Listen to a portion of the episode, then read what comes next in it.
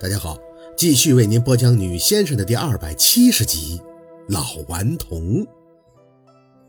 话说的云里雾里的，还没听明白。不过宝四也没闲着，既然来是给人看阴宅的，那就不想丢份儿，暂时也没怎么去想这老头的身份，干正事儿要紧。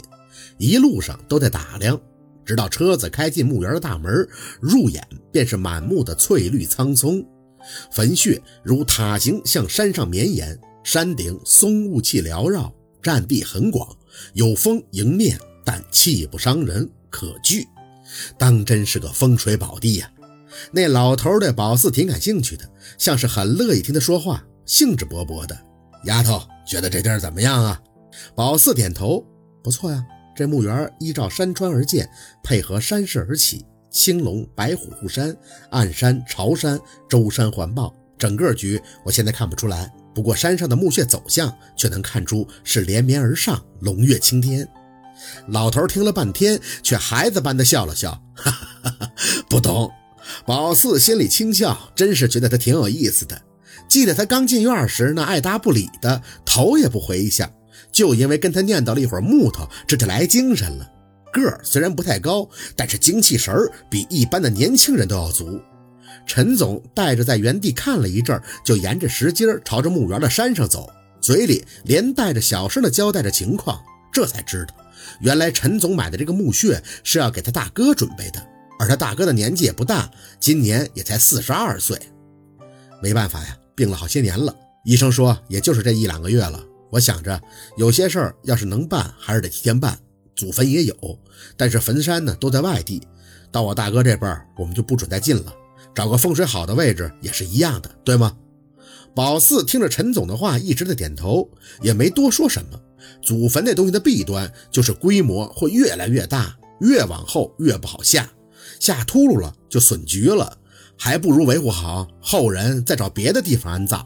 说句不好听的，只要根儿还是好的，没人破过，那该出状元还是出状元。但要是下秃噜了，以后就啥玩意儿都没有了。越走越高，风很轻，大冬天的，只让宝四感觉到了一丝丝沁润的凉意。站在山上往下看，墓园的布局更是一目了然：水榭、凉亭、圣贤雕塑，还有远处的湖泊，各类园区划分明朗。或典雅别致，或沉着浑厚，古松参天。也就是因为有坟碑，你能看出这是个墓园，否则你就说它是个大型公园，那就有人信。难怪这里占地这么大，还丝毫不愁入住率。有山有水就算了，最重要的是这个穷山，穷玉也，一王一精，绝对会意。在山下只会觉得这个地气好，风可聚。但只要上来，就会发现此种端倪。最好的风水绝不是人为，天人合一，更多的是大自然的作品。穷山就可以说明。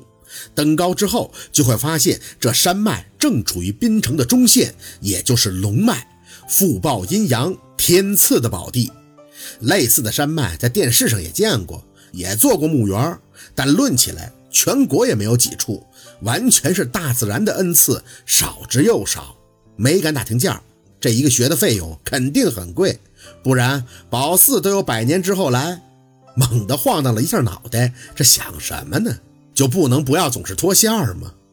薛先生，你看这个位置怎么样？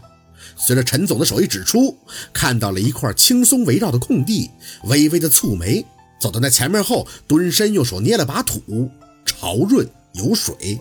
拿出银盘看了一眼，绝对的大吉。抬眼又扫了一圈，看沙，就是看周围的山，即左侧青龙，右白虎，前朱雀，后玄武。眼看左山高峰迭起，陈总顺着宝四的眼神看去，有不妥吗？宝四摇头。青龙位要起高峰，长房必定出公卿。再看白虎位，丰满圆秀。陈总也不知道是不是嫌他话少，一直在旁边问：“你看这右边的山没有左边的高啊？”阴宅的白虎不可高于青龙。俗话讲：“宁叫青龙高万丈，不叫白虎压一尺。”宝四嘴里说着，前后又看了看，朱雀、玄武都丝毫没有问题。最重要的是巷口要立碑处，一眼看出去便可瞧见山下的湖，再瞧出去还能看到山。明堂之处隔水的山叫朝山，再远隔一水之山叫关山。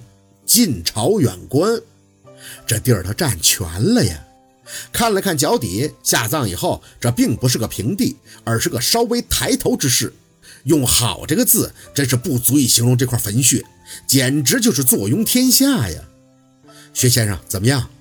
示意陈总先别打扰。扫了一圈，发现不远处有几个已经下葬的先人，当然是别人家的了。挨个墓碑看了看，能葬在这儿的主，肯定都是有钱的。就这位置都不敢估价。能特意留出的好地儿，肯定不是单纯贵字就能形容的了。心里有数以后，宝四走到陈总面前，稍微的吐出口气：“哎，陈总选的这块阴宅地很好，龙穴水沙象都没问题，此乃龙头之位啊。”那个老头现在倒是没动静了，背着手听得特别的认真。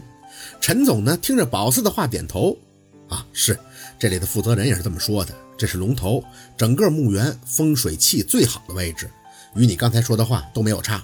如果先生都觉得没问题，那就没问题了。下一步我就准备交定金了。这位置好些人盯着呢。宝四合计了一下，还是出口：“陈总，这位置是好位置，可是不太适合您大哥呀。”陈总挑眉：“啊，此话怎讲？”宝四吐出口气，不疾不徐地张口：“您大哥今年才四十二岁。”还属于久病之躯，若是早逝命格，那就说明贵气不多；若是后葬，压不住是小，后人反遭其殃是大呀。不信你看看这旁边几位先人的年纪，都是八十以上的，寿终正寝，能压住好穴，后人自然福泽绵绵。可要是压不住，那事儿就多了。陈总皱了一下眉，还有这么一说。当然了，宝四很耐心的解释。往生后入学者也会生气，这个气必须与坟穴的气场合二为一，如此才能佑泽后人。否则气冲气不顺都起不到好效果，甚至往相反的方向发展。天子也不是谁想做都能做的呀。陈总有些郁结，那我大哥就没得选择了，可以退一步。既然否了这个，就得拿出更好的。带着陈总往山下走了二十多米，寻到了一个空位后，用下巴指了指：“这里正好。”“这里？这里没有那里好啊，不是被压着吗？”宝四笑了：“ 当然不是了，整个墓园的局都是靠龙头带着的。如果你说压，那站在下边的岂不是更压着了？这个位置属于龙颈，也就是龙脖子，上面抬头，脖子自然跟着立起。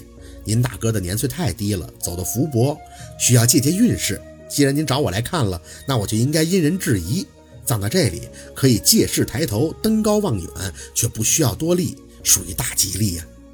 陈总看向老头，表舅，您看，我觉得这个丫头说的挺对啊。老头一贯的直言干脆，这上面跟下边没什么差别，但是价位却翻了好几倍。你家老大的福气太薄了，这些奖我也懂点，压不住就是个事儿啊。以后一旦出了麻烦，还得再想着解决。